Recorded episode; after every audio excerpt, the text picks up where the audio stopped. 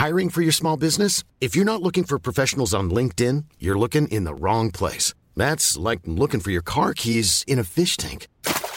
LinkedIn helps you hire professionals you can't find anywhere else, even those who aren't actively searching for a new job but might be open to the perfect role. In a given month, over 70% of LinkedIn users don't even visit other leading job sites. So start looking in the right place. With LinkedIn, you can hire professionals like a professional. Post your free job on linkedin.com slash people today. Eu sou Mário Persona e essas são as respostas que eu dei aos que me perguntaram sobre a Bíblia. Você escreveu perguntando se a morte, se a pena de morte em Israel era por apedrejamento ou crucificação. A pena de morte em Israel nos tempos do Senhor Jesus costumava ser por apedrejamento, não crucificação, que era um costume romano e de outros povos. Então, por que nós vemos no Antigo Testamento uma previsão para que para o que fazer com aquele que fosse pendurado no madeiro? Essa dúvida levou você a indagar se a pena de morte em Israel não seria também por crucificação. Bem, Deuteronômio 21, 22 e 23 diz que quando também em alguém houver pecado, digno de juízo de morte, e for morto e o pendurares no madeiro, o seu cadáver não permanecerá no madeiro, mas certamente o enterrarás no mesmo dia. Porquanto o pendurado é maldito de Deus, assim não contaminarás a tua terra que o Senhor teu Deus te dá em herança. Uh, como então seria a pena de morte por apedrejamento se ali em Deuteronômio fala de alguém, um cadáver pendurado no madeiro? A mesma palavra no original, ates, no original, que é usada em Deuteronômio 21, 22, ela é usada em Josué 8, 28, ao descrever um enforcamento as pessoas eram penduradas no madeiro por enforcamento. Nas passagens do Antigo Testamento, a palavra ates é utilizada indiferentemente para estaca, lenha ou árvore. Em Gênesis 22, 6, ela aparece traduzida por lenha, na versão Almeida, quando fala de Abraão colocando sobre o seu filho Isaque o madeiro, entre aspas, que seria utilizado no holocausto.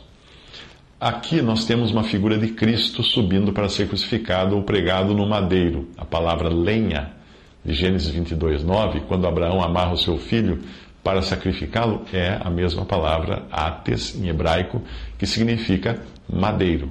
Abraão amarrou seu filho no madeiro.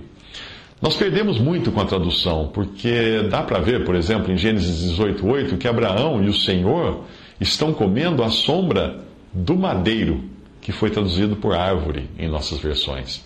O que nos leva a pensar em como Deus já fazia questão de apontar o lugar onde o seu filho iria terminar nos evangelhos um madeiro. Em Israel, depois de uma pessoa ser morta por apedrejamento, espada, lança, etc., o corpo morto podia eventualmente ser pendurado em uma árvore ou madeiro como símbolo de vergonha e desonra. Isto é dado a entender no versículo 22 uh, quando fala e for morto e o pendurares no madeiro, mostrando que está falando de um corpo, de um cadáver pendurado no madeiro e não necessariamente de alguém que morreu ali no madeiro. Em Josué 10, 26 a 27, nós vemos que as pessoas eram enforcadas em madeiros ou árvores, mas não eram tiradas dali pelo restante do dia, ficando como um espetáculo público da, da própria desonra. Nada disso é estranho a nós brasileiros, quando nós sabemos que Tiradentes, depois de enforcado em uma forca ou madeiro na concepção do Antigo Testamento, teve o seu corpo desmembrado e os seus membros pendurados em postes ou madeiros para exposição pública. O formato do madeiro nas passagens bíblicas, uh, estaca, cruz, que pode ser estaca, cruz, um formato T, um formato X, etc., não é especificado e não é tão importante quanto o seu significado. Na conversa com Nicodemos, o Senhor Jesus fez referência à sua morte, mencionando que seria como a serpente de bronze que tinha sido levantada no deserto, o que indica que ele estava comparando a cruz ou madeiro, palavra atis no original, a haste, que é uma palavra nasce, sobre a qual a serpente de bronze havia sido levantada.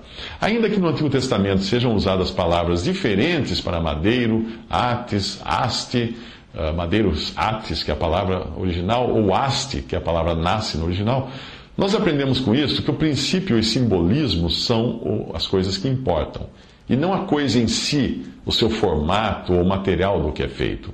O madeiro, portanto, não tem qualquer poder como objeto, como alguns utilizam, né? cruz, como se fosse alguma coisa que desse alguma sorte.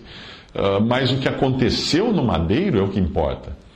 Infelizmente, assim como os israelitas fizeram mais tarde com a serpente de bronze, uh, transformando em objeto de idolatria, em 2 Reis 18, 4, você lê a respeito disso, hoje milhões de cristãos veneram a cruz de madeira como se existisse nela qualquer poder sobrenatural, ou então a, a utilizam como um talismã para dar sorte e proteção. Isso é tão ruim quanto a idolatria e oculto à serpente de bronze de Segunda Reis, aquela que até ganhou o nome de um deus, Deus Neustã, que os israelitas deram o nome à serpente de bronze.